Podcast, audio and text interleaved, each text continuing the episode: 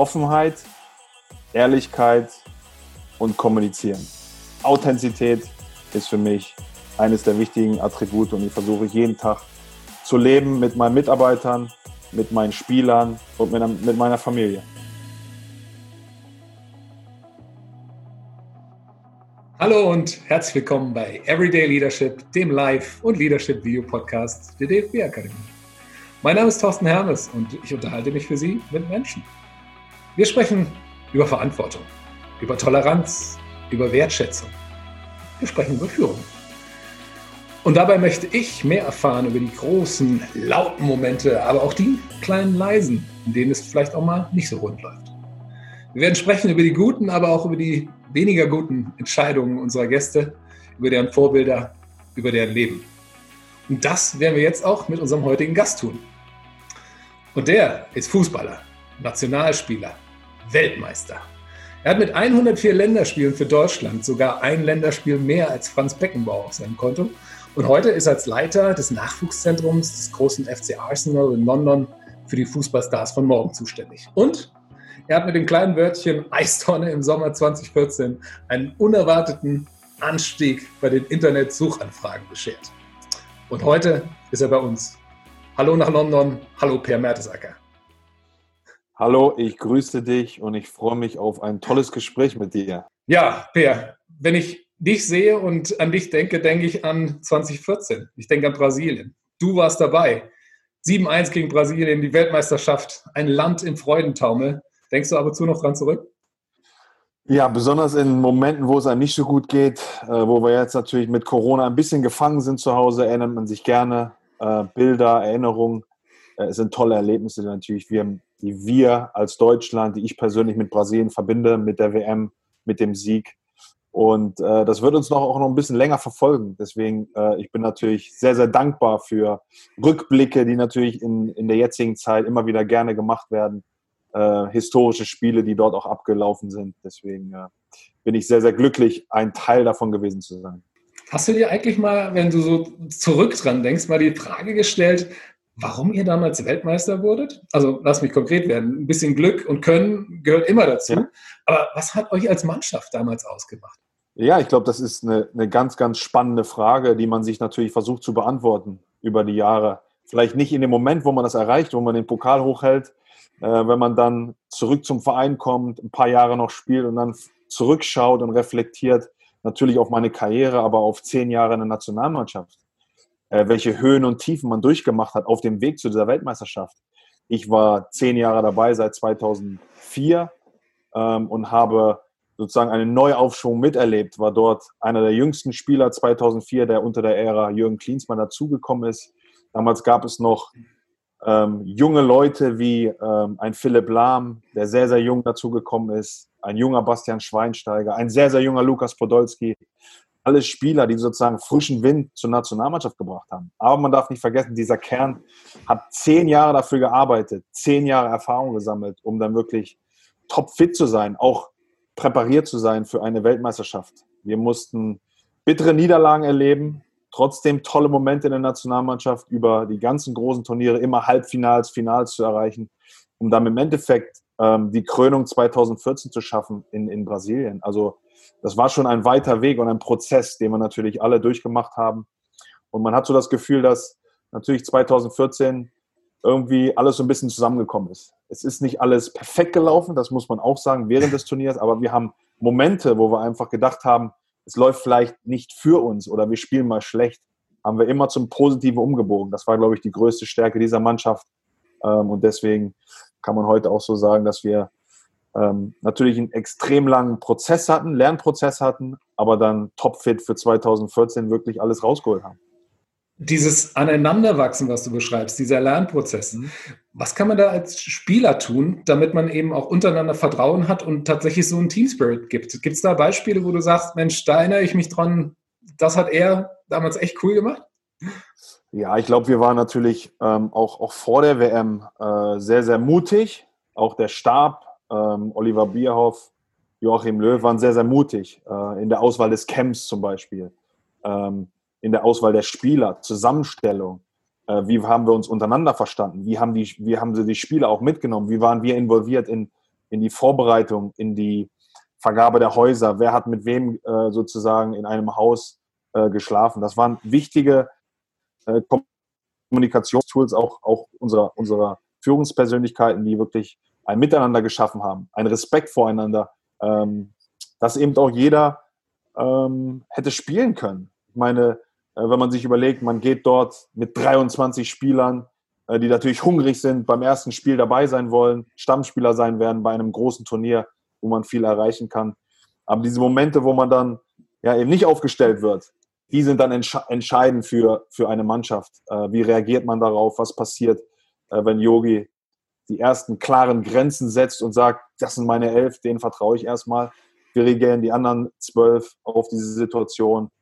Ziehen sich die Leute zurück oder sind sie noch engagierter, mhm. wollen den Unterschied ausmachen in der nächsten Trainingseinheit? Ähm, auf dem Platz die, die ersten elf wirklich zu unterstützen, jederzeit auch bereit zu sein, reinzukommen, immer wieder sich reinzuhauen, auch, auch das gemeinsam äh, zu stützen. Das waren so Momente, wo man gemerkt hat, das ist eine besondere Truppe, die da wächst. Und es gab auch mal Streit, es gab auch mal ehrliche Meinung. Im Endeffekt ähm, war es immer wieder ein Ziel vor Augen. Und das hat, das hat äh, die Führungsriege auch immer wieder klar ausgegeben, dass, ähm, dass wir was ganz, ganz Großes erreichen wollen in Brasilien. Ich finde es ganz toll. Normalerweise kriegen Führungskräfte ja auch gerne mal einen mit, wenn man sagt, Mensch, ja. die Entscheidung sehe ich ganz anders. Du betonst, dass Oliver und Yogi da auch einen tollen Job gemacht haben. Kannst du da vielleicht nochmal für ja. all die Führungskräfte, die uns zuhören, was konkret haben die da gemacht? Ich habe so ein bisschen Involvierung rausgehört, aber was konkret ja. haben die gut gemacht damals? Extreme Offenheit für, für viele Fragen. Ähm, die sind natürlich auch äh, immer wieder auch Führungsspieler in der Mannschaft. Man hat schon gemerkt, dass sich immer wieder auch Führungsspieler in der Mannschaft rauskristallisiert haben, die sie wirklich in den engeren Kreis genommen haben, wie man so spricht von einem Mannschaftsrat, fünf, sechs Spieler, die immer wieder extrem wichtig sind bei Fragen, die auch involviert werden wollen. Es gibt Spieler, die wollen damit nichts zu tun haben. Wie wird jetzt die Mannschaft aufgeteilt auf fünf Häuser? Das mhm. interessiert einige nicht. Aber es gibt andere, die wirklich diesen Kern ausgemacht haben, die da involviert werden wollten. Äh, Spielanalyse, Gegnervorbereitung, ähm, damals war es so, dass Yogi, Philipp Lahm und meine Wenigkeit immer wieder dazugenommen haben, einen Tag vorher schon das nochmal durchgesprochen haben. Kommt das gut an? Können wir das benutzen? Also es war eine Offenheit, eine Transparenz, als auch, ähm, wir haben uns richtig mitgenommen gefühlt. Führungsspieler als auch Spieler, die, sagen wir mal, hinten dran waren. Yogi hat keinen Moment verpasst, immer wieder die zu loben, die hinten dran waren. Die im Endeffekt nur trainiert haben, aber die für den Erfolg mitverantwortlich waren wahrscheinlich den größten Anteil hatten, die, die nicht gespielt haben, trotzdem immer wieder da zu sein, Wasserflaschen zu reichen am nächsten Tag, die lautesten zu sein auf dem Trainingsplatz, um wirklich die herauszufordern, die zu spielen. Da hat Yogi immer wieder auch zur richtigen Zeit Lobeshymnen schon was geschwungen auf die, die nicht gespielt haben, aber so einen großen Anteil hatten. Also die Gemeinschaft wurde unglaublich gestärkt durch Involvierung, durch Offenheit, Transparenz, als auch eher die zu loben, die hinten dran standen.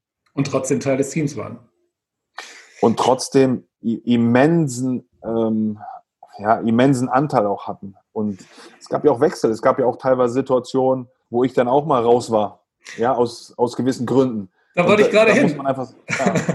Vielleicht, ja, äh, sag du bitte, entschuldige.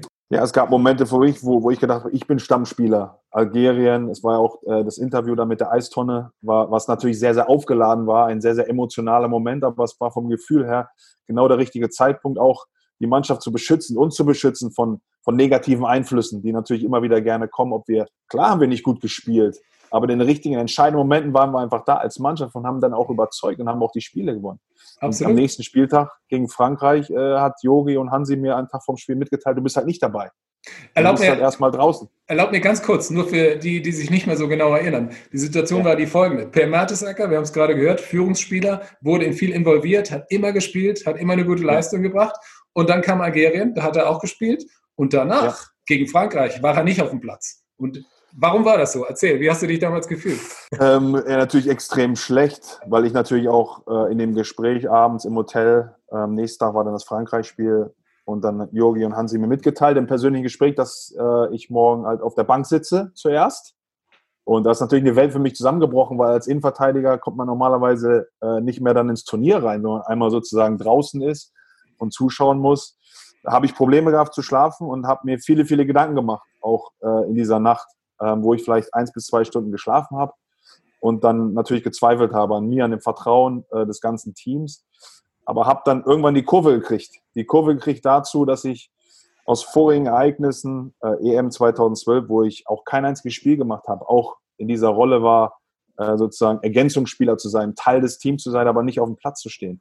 Da habe ich natürlich gelernt, mich auch einmal in, in Yogi reinzuversetzen. 23 Spieler, er muss elf aussuchen. Und ich hatte über 100 Länderspiele und dass es mich trifft, ähm, hat mich, ähm, hat mich schwer getroffen. Trotzdem habe ich es geschafft, am nächsten Tag die Energie, die ich noch hatte, voll umzusetzen auf Unterstützung der Mannschaft. Was hast du da getan, was die anderen gesehen haben? Von Sekunde eins, wo wir, wo wir im Stadion angekommen sind, war meine Aufgabe klar, äh, sich schnellstmöglich umzuziehen und ähm, helfen, wo ich nur kann. Helfen, wo ich kann. Ob ich gegnerischer Spieler kenne, ob ich den einen oder anderen besser einschätzen kann, als vielleicht einer, der jetzt auf dem Platz steht, kleine Tipps zu geben, vor dem Spiel, während des Spiels, am Spielfeld ran, versuchen anzufeuern, der lauteste zu sein, der Erste, der mit Wasserflaschen wirklich am, am, am Rand steht und äh, da zu sein, supporten für die Mannschaft und kein, kein bisschen das an mich ranlassen, sozusagen ähm, ein schlechtes Gefühl zu vermitteln. Ne? Mhm. Ein, ein, so eine negative Körpersprache an den Tag zu legen. Und ich glaube, das hat natürlich auch andere Leute angesteckt. Andere Leute saßen auf der Bank, die äh, vielleicht eine andere Situation hatten, jünger als ich, weniger Länderspiele. Die haben sich natürlich mitgerissen gefühlt. Also da ging es mal wieder darum, ähm, Größe und Vorbild zu sein. Auch in schwierigen Momenten für einen persönlich. Die Mannschaft steht über einem. Das war mir, das wurde mir so klar an dem Tag, noch viel klarer, weil in dem Moment, wo es passiert, bist du einfach im Tunnel. Da willst du auch nichts mehr hören. Da kriegst du auch nichts mehr mit von, von dem, was er sagt. Aber ich habe zum Glück die Kurve gekriegt, habe mich mal wieder in Yogi versetzt und gesagt, es ist äh, sehr, sehr schwierig, Bundestrainer zu sein. Und, und irgendwie, weil ich ja dann nochmal 45 Minuten gegen Brasilien spielen durfte, auch nochmal eine Minute im Finale, solche Dinge kommen irgendwie immer wieder auch zurück. Für, für einen Führungsspieler wie mich, ähm, der dann wirklich, ja, der für den Fußball gelebt hat. Und beim Fußball im Teamsport ist es einfach so.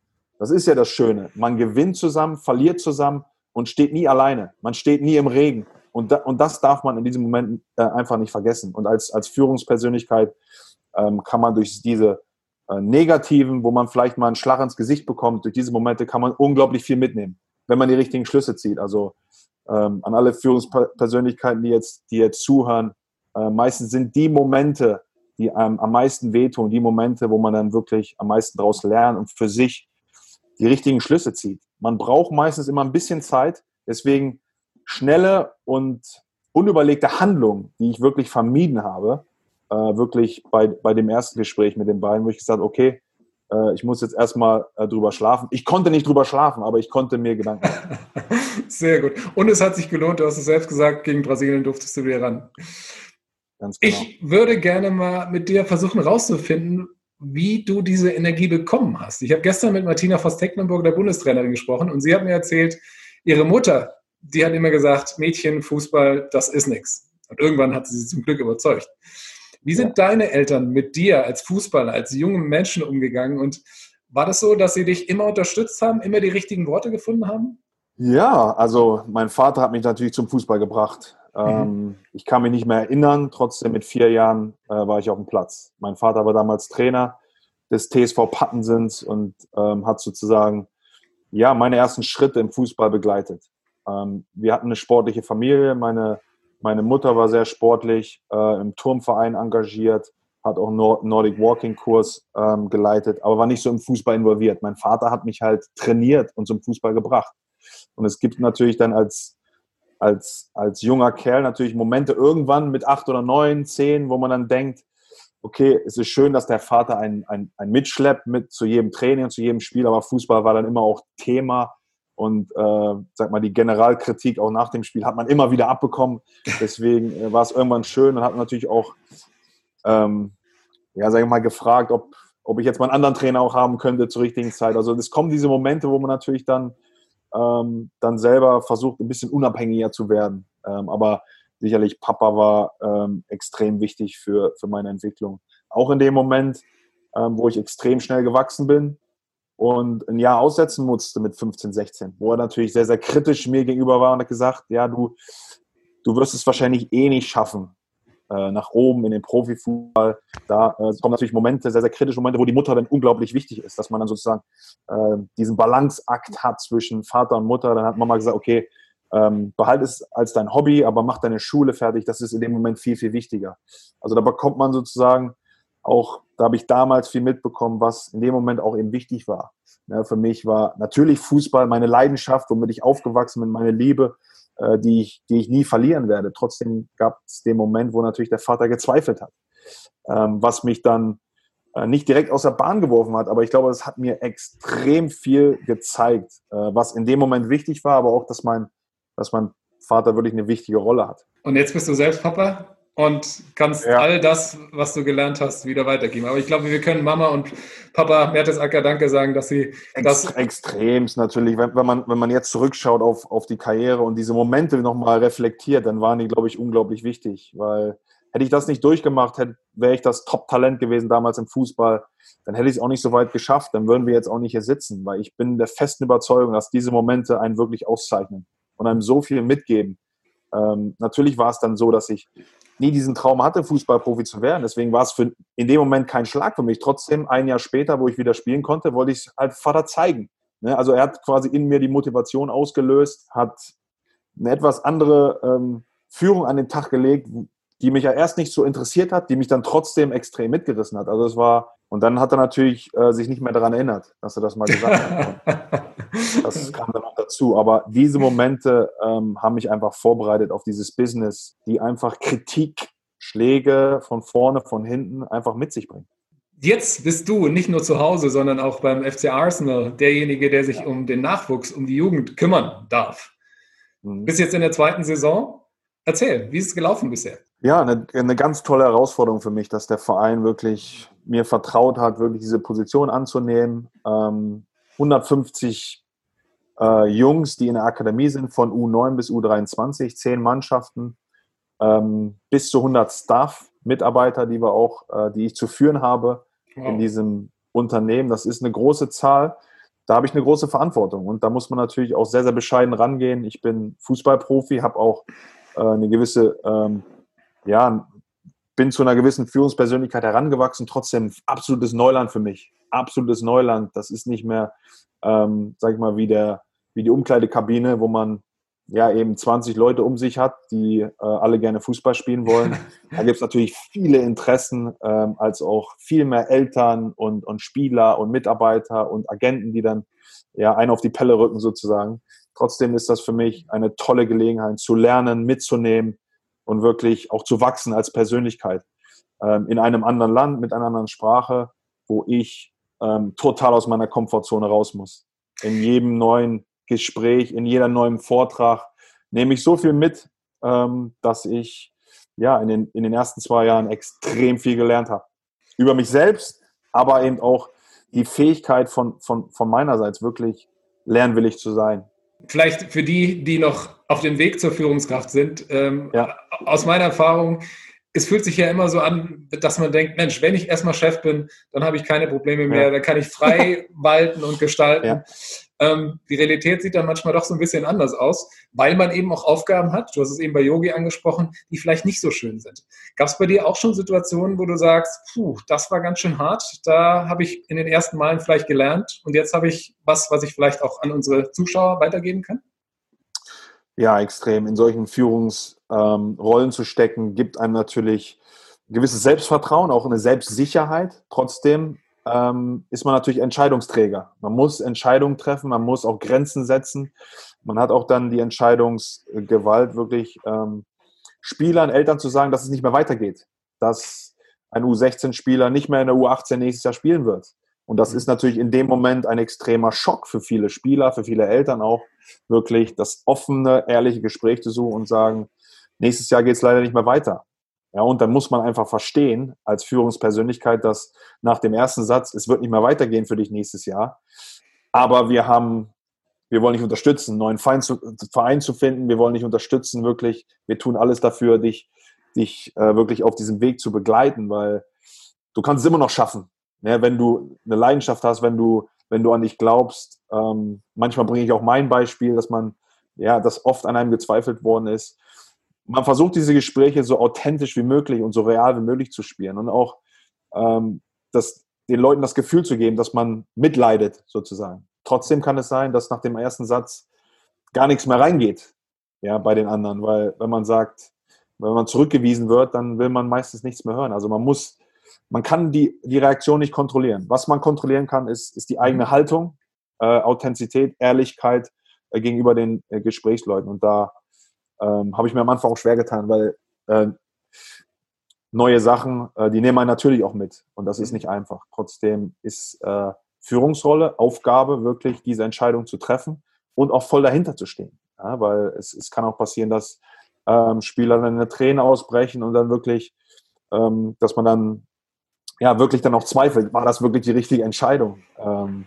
trotzdem muss man dazu stehen, zu der Entscheidungsfindung, wie kommt man dazu, wie ist der Prozess und da ähm, bin ich auf einem Weg, wirklich Dinge auch zu verbessern, weil wie man sich, wie man sich sicherlich vorstellen kann, die ersten Gespräche sind hart, nehmen einen mit und jetzt bin ich ähm, ein Jahr später, beim zweiten Jahr, ähm, ein bisschen besser drauf und versuche natürlich auch die Erfahrung aus den ersten Malen zu nutzen, ähm, um das Ganze besser rüberzubringen. Aber perfekt wird es nie. Und äh, das ist auch Realität und muss man auch als Führungskraft dann auch immer wieder hinnehmen. Du hast gerade über Gefühle gesprochen und äh, diese auch zu artikulieren. Du hast auch mal ganz klar Gefühle artikuliert. 2018 hast du in einem Interview sehr, sehr offen über deine Gedanken, über deine Gefühle, über den Druck im Spiel gesprochen. Du hast gesagt, du hast mhm. dich übergeben vor, vom Anstoß. Mhm.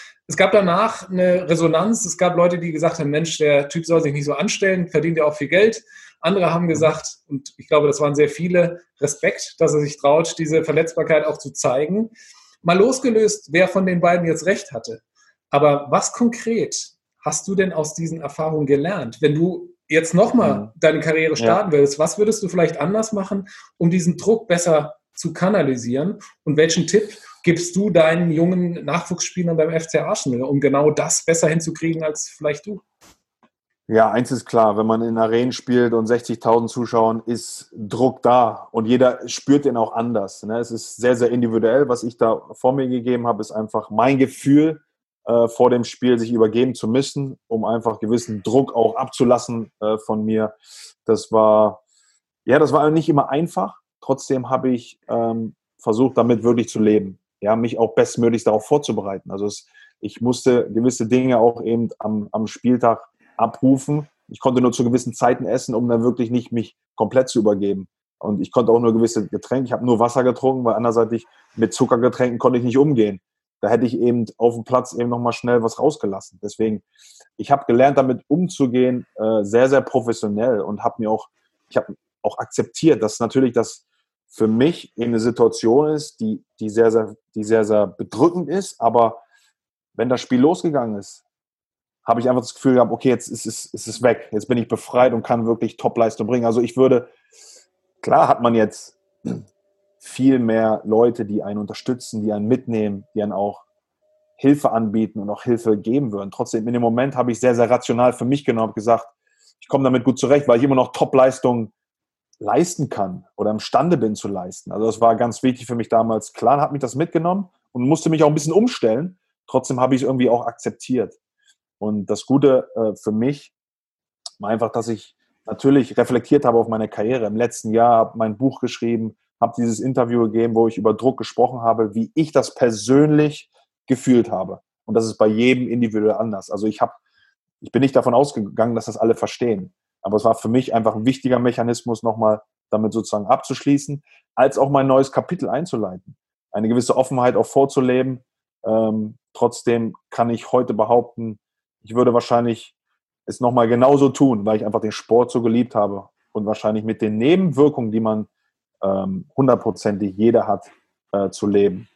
Ich gehe aber davon aus, dass äh, wir heutzutage so weit sind, in den Jugendakademien auch schon so weit sind, dass ja, da sehr viel antrainiert wird, angelernt wird, auch mit diesen Situationen besser umzugehen und dass man sich selber auch hilft, dass man selber Mechanismen, Taktik entwickelt für sich, wie man damit besser umgehen kann. Ähm, ich habe das natürlich gemacht, von, von meiner Warte damals auch, hätte aber natürlich auch mit den einen oder anderen darüber sprechen können, was ich eher weggelassen habe, weil ich viele Dinge mit mir selber ausgemacht habe. Vielleicht mhm. im Rückblick könnte man sagen, ähm, die Offenheit, die ich jetzt vorlebe, hätte ich damals äh, ein bisschen besser machen können. Für alle die, die diesen Druck auch kennen, hören Sie auf Per Mertesacker.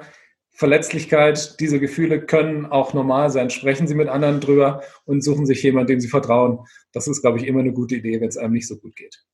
Per, danke für deine Offenheit. Ich habe noch eine letzte Frage für dich und die kriegt ja. jeder unserer Gäste gestellt. Und die geht so. Everyday Leadership, das bedeutet für mich, bitte vervollständige den Satz. Everyday Leadership, das bedeutet für mich Offenheit, Ehrlichkeit und Kommunizieren. Und zur Erklärung, ich versuche keinen im Regen stehen zu lassen, wie ich schon vorhin gesagt habe. Also Authentizität ist für mich eines der wichtigen Attribute und ich versuche jeden Tag zu leben mit meinen Mitarbeitern, mit meinen Spielern ähm, und mit, mit meiner Familie. Fair. Und das lassen wir genau so stehen. Herzlichen Dank für deine Authentizität, für deine Offenheit und wir führen uns alles andere als im Regen stehen gelassen. Vielen, vielen Dank. Top. Vielen Dank fürs Gespräch. Sehr gern. Und Ihnen, liebe Zuschauerinnen, liebe Zuschauer, was soll ich dazu noch sagen? Bleiben Sie authentisch, bleiben Sie offen und seien Sie füreinander da. Und dann kriegen wir das alles auch wieder gut hin. Da bin ich mir ganz sicher. Wir sehen uns. Bis bald.